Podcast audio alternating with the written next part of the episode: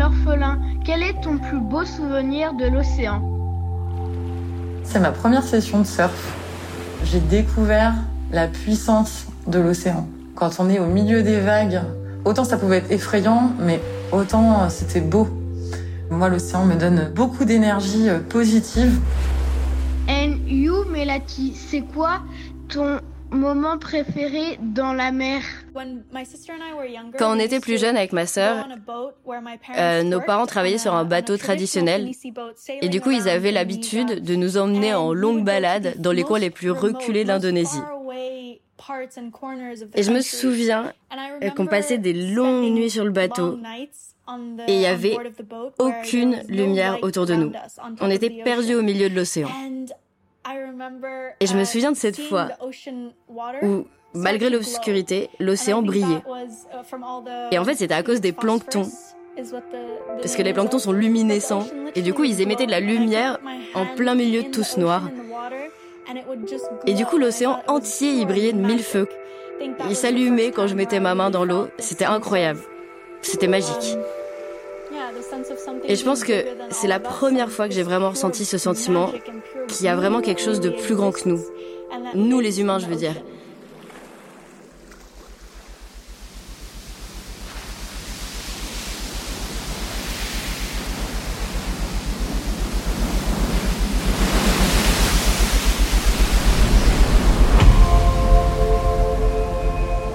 Ce qui frappe face à l'océan, c'est sa force, sa puissance.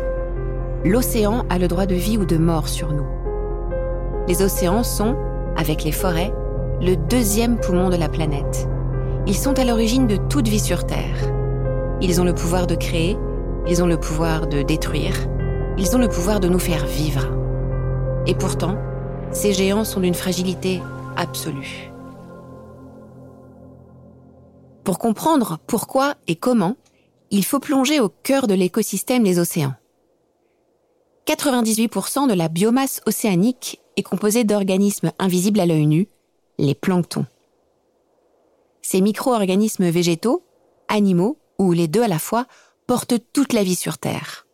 Les planctons absorbent à eux seuls 30% du CO2 de la Terre et produisent 50% de notre oxygène et sont la base de la chaîne alimentaire marine. Nous leur devons le miracle de la vie. Sans eux, pas de poissons, pas de coquillages, pas de vie terrestre. On connaît encore mal le plancton. Et pourtant, depuis quelques années, les chercheurs observent un appauvrissement de celui-ci dans certaines zones et des espèces de ces micro-organismes sont menacées de disparition. Pourquoi? Quel est ce mal qui étouffe nos océans? Dans ces zones mortes, où les planctons ne parviennent plus à survivre, la pollution humaine est pointée du doigt. Et au premier rang des accusés figure notamment la pollution plastique. Dans cet épisode, nous sommes allés à la rencontre des scientifiques et experts des océans, des animaux marins et de la santé humaine pour mieux comprendre l'impact de la pollution plastique. Dans cette enquête, ils nous font part des risques, des dangers mais également des grandes inconnues qui menacent les habitants des océans, les hommes, mais aussi notre planète tout entière. Vous écoutez Les Déferlantes, une enquête réalisée par The Sea.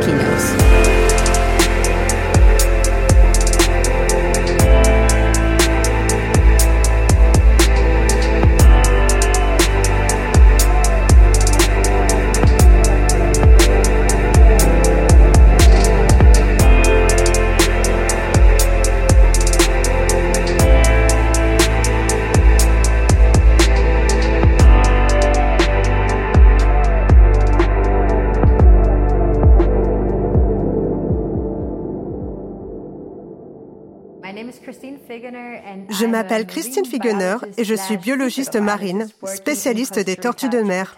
Je travaille au Costa Rica.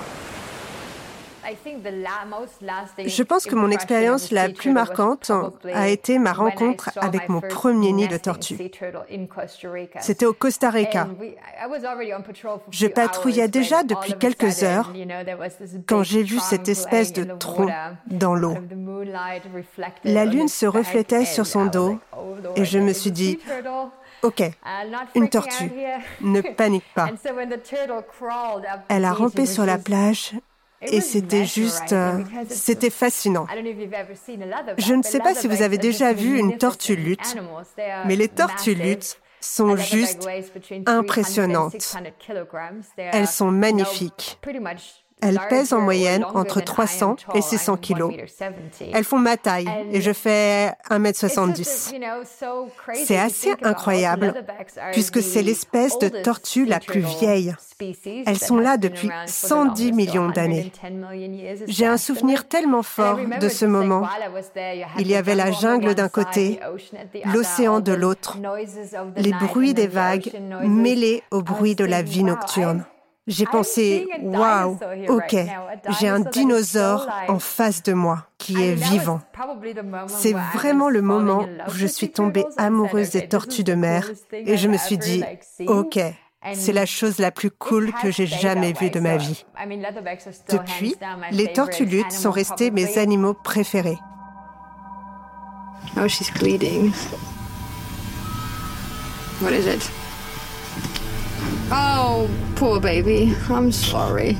No, es plástico, ¿no? Es plástico. ¿Es plástico? It's a freaking straw. Don't fucking tell me it's a freaking straw. Vous connaissez peut-être le travail de Christine Figener. Qui n'a pas vu la vidéo du sauvetage d'une tortue avec une paille en plastique coincée dans la narine? Ces images qui ont fait le tour du monde et qui sont devenues emblématiques des souffrances que la pollution plastique engendre, c'est elle, lors d'une de ses missions au Costa Rica, qui les a filmées. Aujourd'hui, Christine Figener poursuit ses recherches. En tant que biologiste marine, en tant qu'activiste, une des grandes parties de mon travail consiste à protéger les plages de nidification, en essayant d'empêcher les gens de braconner les œufs ou de tuer les tortues femelles. Mais ce n'est qu'une menace parmi beaucoup d'autres. La pollution plastique est aussi un problème majeur et qui ne va pas se limiter à une seule plage. La pollution plastique touche absolument la totalité de l'océan.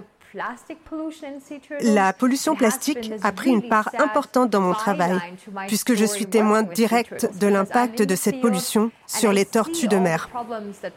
C'est pour cette raison que je suis devenue très active dans la prévention. J'agis, j'en parle aux gens pour essayer de faire des suggestions sur la façon dont chacun peut aider. Car tout le monde peut protéger les tortues en réduisant son empreinte plastique. En général, la pollution plastique peut affecter les tortues de différentes manières. Il y a tout d'abord le danger de s'empêtrer dans n'importe quel type d'objet en plastique, que ce soit du matériel de pêche, comme des filets de pêche, des lignes de pêche, mais aussi des sacs en plastique. Nous avons trouvé des tortues de mer coincées dans des pneus de voiture ou des bébés tortues qui se sont coincés dans des bouteilles en plastique.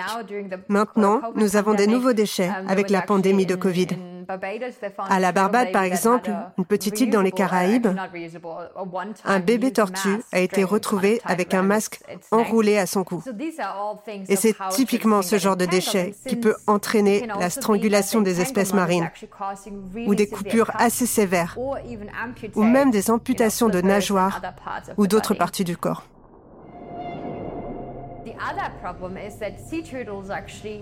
Le second problème est que les tortues mangent le plastique.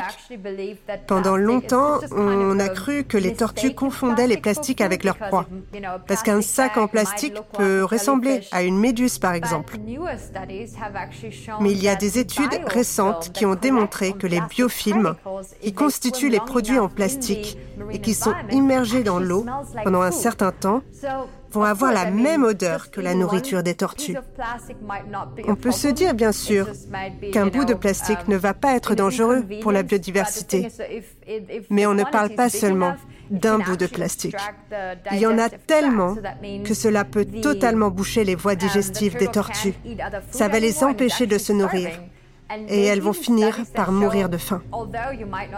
Il y a également des études qui démontrent que même si les animaux ne meurent pas par obstruction causée par le plastique, les morceaux de plastique sont tellement composés de produits toxiques, comme les additifs chimiques ou toutes les toxines, que cela peut réduire de manière assez significante leur espérance de vie. Ballons, masques, paille, couverts, tous ces plastiques infligent de nombreuses blessures, souvent fatales et toujours cruelles aux animaux marins. Mais parmi ces instruments de supplice, les filets de pêche sont particulièrement meurtriers. L'océanographe François Galgani en connaît bien les ravages. Il y a trois types d'impacts. Il y a ceux qui sont environnementaux, donc euh, l'impact sur la faune, la biodiversité. Il y a ceux qui sont sur les activités économiques, donc la pêche, le tourisme par exemple. Et puis il y a ceux qui concernent la santé humaine. Donc euh, sur l'environnement et sur les fonds, euh, l'impact majeur, c'est la perte de filets de pêche. Typiquement, un filet de pêche, il est fait pour tuer. Il est fait pour capturer des poissons. Et donc, même quand il est perdu, ou lorsqu'il est abandonné, parfois volontairement parce qu'il est abîmé, usé et autres, il continue à pêcher, il continue à tuer. Et donc, euh, on est en présence, comment dire, de, de, déchets qui sont faits de polymères quand même, hein, pour la plupart maintenant, qui continuent en fait à pêcher, parfois pendant plusieurs mois et même plusieurs années, ce qui est, ce qui est quand même assez particulier parce qu'en général, ils peuvent s'en mêler et donc euh, le pouvoir de pêche va diminuer. Mais malgré tout, pendant plusieurs mois ou un an ou deux, si vous voulez, ils continuent à pêcher. Et donc ça, c'est probablement l'impact le plus important. Euh, ça représente des centaines de milliers de tonnes chaque année perdues quand même. Alors, on s'aperçoit maintenant qu'il y a beaucoup de microplastiques sur les fonds, euh, les plastiques qui servent de support à différentes espèces. Donc, euh, la plaine abyssale ou la plaine batiale, c'est-à-dire ça représente plus de 80-90% des océans, c'est du sédiment en fait. Il n'y a pas de rochers sur les fonds en mer. Et lorsqu'il y a des débris comme ça qui viennent, ce sont des substrats durs, et donc il y a des espèces qui peuvent se fixer dessus. Alors on n'a pas beaucoup d'informations sur ces espèces-là. On ne sait pas si ça a colonisé euh, des, zones entières sur les fonds océaniques, mais on sait que ça existe. On sait que n'importe quel déchet euh, en Arctique, euh, on a eu l'occasion en 2003 de mettre un sous-marin téléopéré à l'eau, de voir des morceaux de plastique colonisés par des différentes espèces. Et on imagine que ça a permis à certaines espèces de coloniser une partie de l'océan, du, fond de l'océan, alors qu'en fait, c'était pas du tout leur milieu naturel. Voilà. Donc ça, ce sont les deux aspects les plus importants pour la pollution des fonds.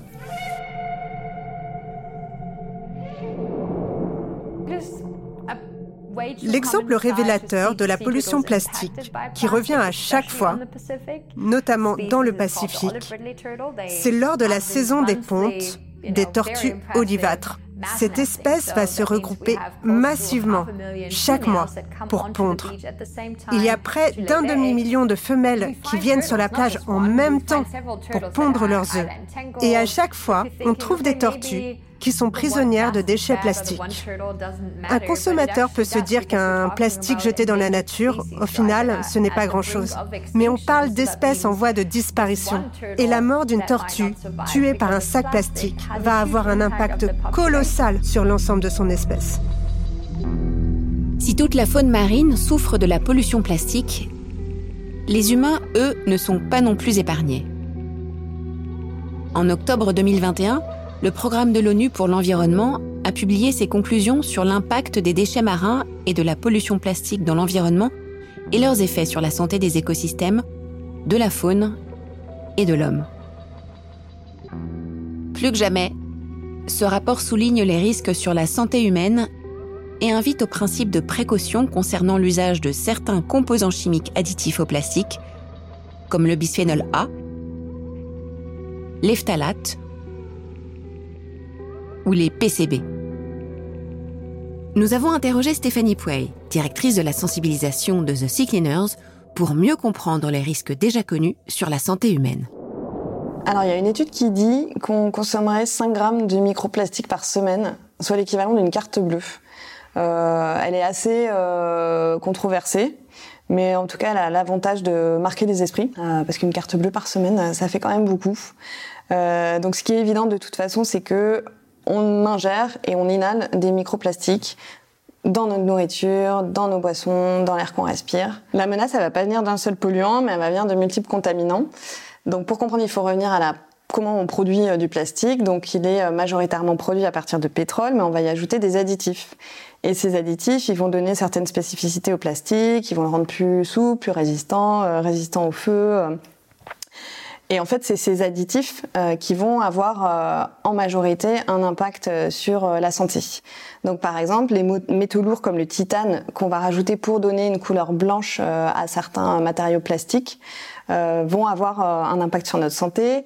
certains PVC vont contenir des plastifiants qui permettent d'améliorer leur souplesse, mais ces plastifiants ils vont migrer dans notre organisme et on a identifié qu'ils seraient de potentiels perturbateurs endocriniens.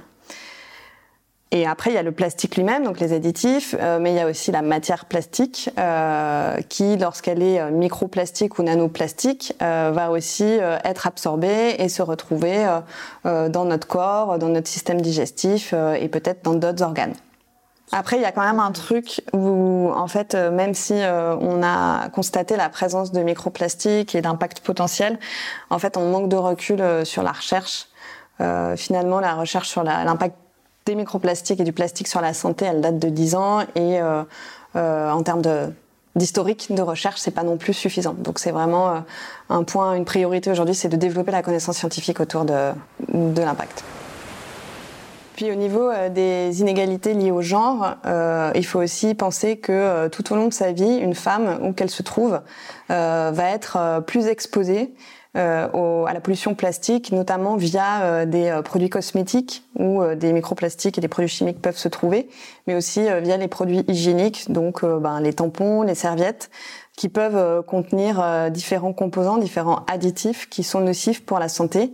Donc par exemple le bisphénol A ou les phtalates, qui vont affecter à la fois la capacité de reproduction des femmes, mais qui pourrait aussi avoir des impacts sur le système hormonal, sur la puberté, sur la grossesse, euh, également sur les fœtus, sur la lactation et la ménopause, bref, tous ces impacts qui sont liés euh, directement euh, aux femmes.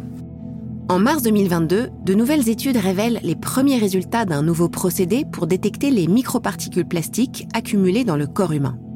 Leurs conclusions sont choquantes des microplastiques détectés dans le sang humain de 80% des personnes testées, des microplastiques découverts dans les poumons de 11 patients sur les 13 prélevés lors d'une chirurgie, des microplastiques dans les intestins, les placentas de fœtus chez les nourrissons. Denise Hardesty, l'océanographe australienne, nous rappelle qu'en la matière, la recherche n'en est qu'à ses débuts. Il reste beaucoup à découvrir des interactions entre le plastique et le genre humain. Malgré tout ce que nous savons sur la pollution plastique, il reste encore de nombreuses questions sans réponse. Nous savons que le plastique contient des imitations d'hormones. Nous savons que le plastique contient des perturbateurs endocriniens. Nous avons même découvert des agents inifuges ou des plastifiants dans les intestins d'animaux, dans les peaux des oiseaux de mer et d'autres mammifères marins. On pense que ces matières se sont retrouvées ici parce que les animaux auraient mangé par erreur du plastique ou auraient été exposés à du plastique dans leur environnement. Ce que nous savons moins, en revanche, c'est la réponse à cette question. Quel est l'impact réel des dommages causés aux humains par la pollution plastique? Comme je l'ai mentionné, nous savons que le plastique est un perturbateur endocrinien et qui limite les hormones. Mais ce que nous ne savons pas, et c'est très très difficile à étudier, c'est quel est l'impact sublétal ou même létal de l'ingestion de plastique ou de l'exposition à celui-ci par toute une série d'organismes différents, dont l'homme. Que faisons-nous du plastique que nous mangeons ou ingérons malgré nous. Des études ont démontré que les humains absorbent du plastique dans l'air qu'ils respirent, dans la nourriture qu'ils mangent et dans l'eau qu'ils boivent.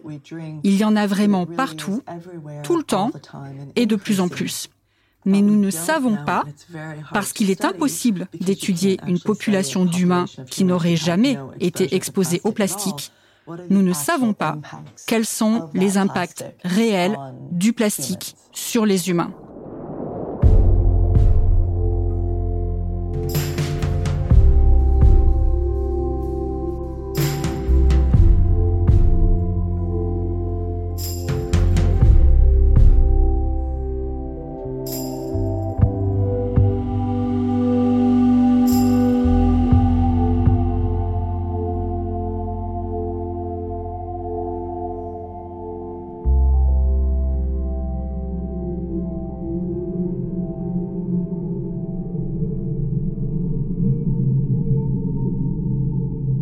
Récemment, les scientifiques ont découvert un nouvel écosystème porté par les déchets plastiques.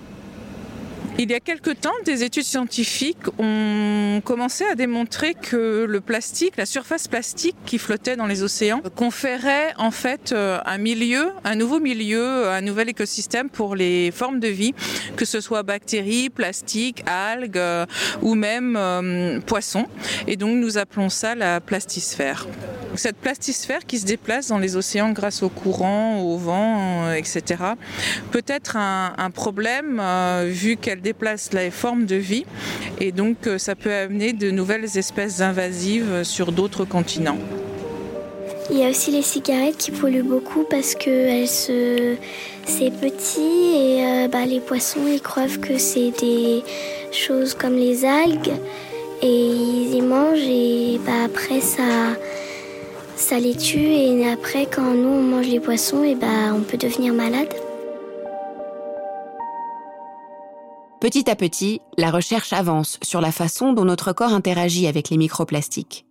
Marine L'Orphelin, en dernière année de médecine, a décrypté pour nous l'état de la connaissance à ce sujet au travers des dernières publications scientifiques. Pas mal d'études sur la recherche des microplastiques dans notre environnement. Il y avait une étude qui a été menée euh, par Orbe Media qui euh, parlait de la contamination de l'eau en microparticules de plastique. Dans 80% des échantillons d'eau analysés dans le monde entier. Et deux fois plus de microparticules présentes dans l'eau en bouteille que dans l'eau du robinet. Donc ça montre bien euh, aussi que bah, finalement, quand l'eau est en contact avec le plastique dans les bouteilles plastiques, eh ben, elle va s'enrichir de microparticules. Et une autre étude qui est, qui est très intéressante aussi, euh, une étude qui a été euh, menée en Chine par, par des chercheurs qui ont voulu analyser en fait l'interaction des euh, bactéries avec euh, avec les microplastiques. En fait, on s'est rendu compte que euh, les plastiques qui étaient dans l'océan étaient colonisés par des micro-organismes. C'est normal, hein, ils sont partout et ils s'installent aussi sur ce qui est solide. Et ces micro-organismes participent à la fragmentation des plastiques dans l'océan notamment. Et en fait, il y a beaucoup d'études qui ont montré que ces micro-organismes avaient des variations génétiques, ont muté au niveau de leurs gènes et qu'ils ont notamment développé des gènes euh, qui engendrent une résistance aux antibiotiques.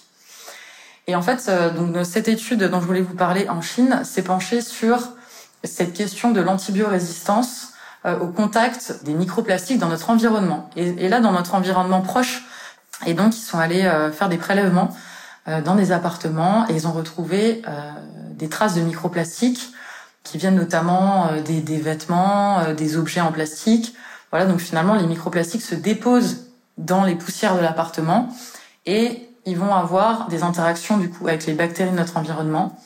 Et ils ont là encore une fois démontré que euh, déjà il y avait certaines colonies de bactéries qui se développaient plus que d'autres euh, au contact euh, de ces microplastiques et que dans les appartements où il y avait le plus de microplastiques, il y avait aussi plus de bactéries qui présentaient euh, des gènes qui engendrent une antibiorésistance. Et quel est le problème de l'antibiorésistance euh, finalement? Parce qu'on parle de, termes un peu techniques, mais qu'est-ce que c'est très simplement? Eh bien, c'est le fait qu'on ne peut plus traiter des bactéries euh, avec des antibiotiques classiques, classiquement adaptés en fait à cette bactérie. Les bactéries du coup vont développer des systèmes qui vont lutter contre les antibiotiques et on va se retrouver avec avec certaines maladies euh, qui euh, ne pourront plus être guéris par les antibiotiques classiques. Et donc, soit on va devoir utiliser des antibiotiques extrêmement forts, ce qui veut dire aussi euh, engendrer des effets secondaires importants sur le corps. Mais on doit aussi, on va devoir aussi bientôt bah, trouver de nouveaux antibiotiques finalement. Et aujourd'hui, en médecine, on, on, a du mal en fait à développer de nouvelles molécules antibiotiques. Ça, voilà, ça prend, ça prend des années aussi à la recherche. Et, et, donc forcément, là, on se rend compte aussi que bah, les microplastiques, euh, ils se retrouvent pas euh, que euh, que dans les plages, euh, ils se retrouvent aussi dans nos appartements et ils agissent bah, sur sur des micro-organismes vivants. Donc c'est c'est pas forcément une bonne nouvelle, mais mais voilà, ça, ça, ça, démontre encore une fois l'importance de, de limiter du coup notre interaction avec le plastique, donc de limiter la proximité du plastique dans notre environnement. Donc moins il y en aura et, mieux on se portera. Ce que ces études scientifiques nous apprennent également, si nous ne le savions pas déjà, c'est que notre monde est un tissu de relations, de connexions, d'échanges. Christine Figener observe l'importance de la survie de l'écosystème marin.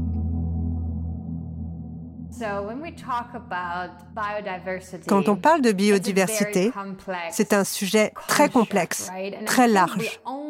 Et je pense que ce n'est que très récemment que nous avons vraiment saisi le concept de la biodiversité et de sa conservation.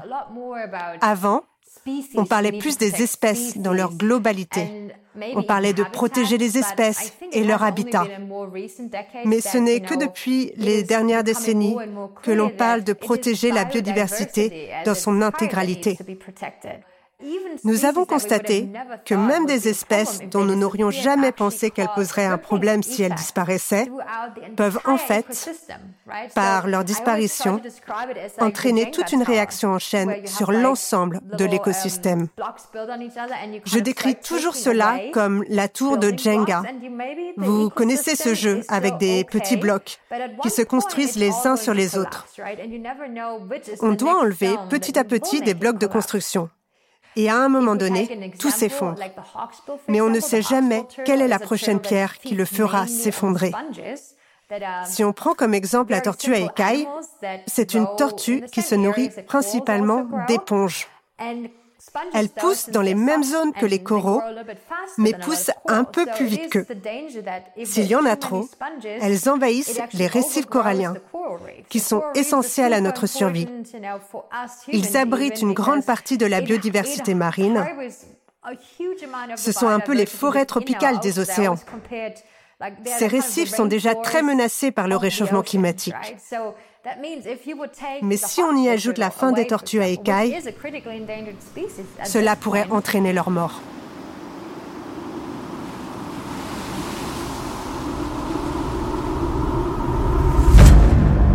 À mesure que la montée des températures devient une réalité observable, on comprend plus clairement la relation entre pollution plastique et réchauffement climatique.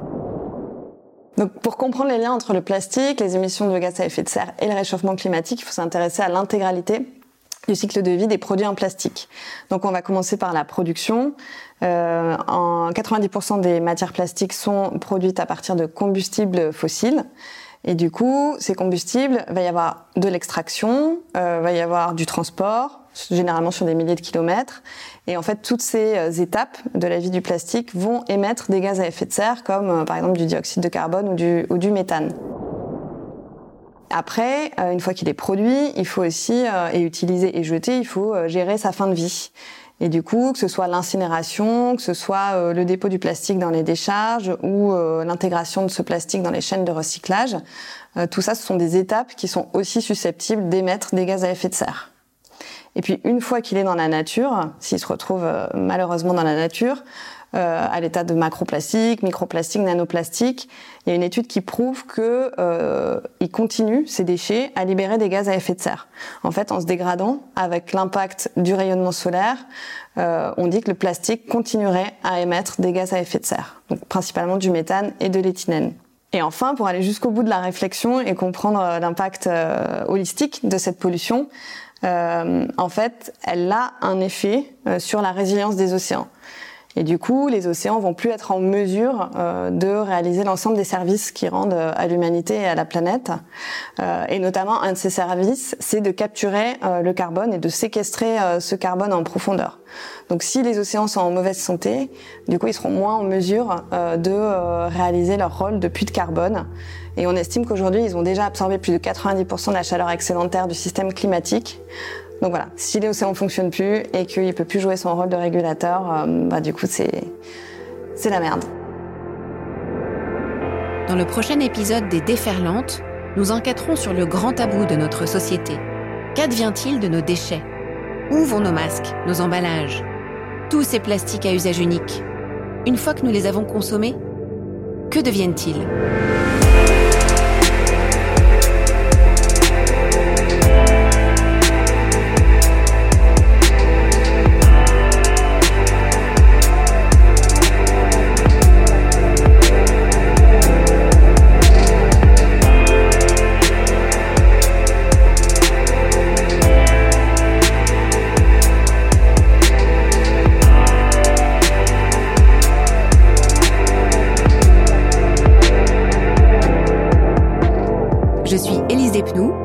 Vous avez écouté Les Déferlantes, un podcast réalisé par The Sea Cleaners avec une musique originale d'Antonin et Tirax, mixée par Karim Skakni et illustrée par Cosmo.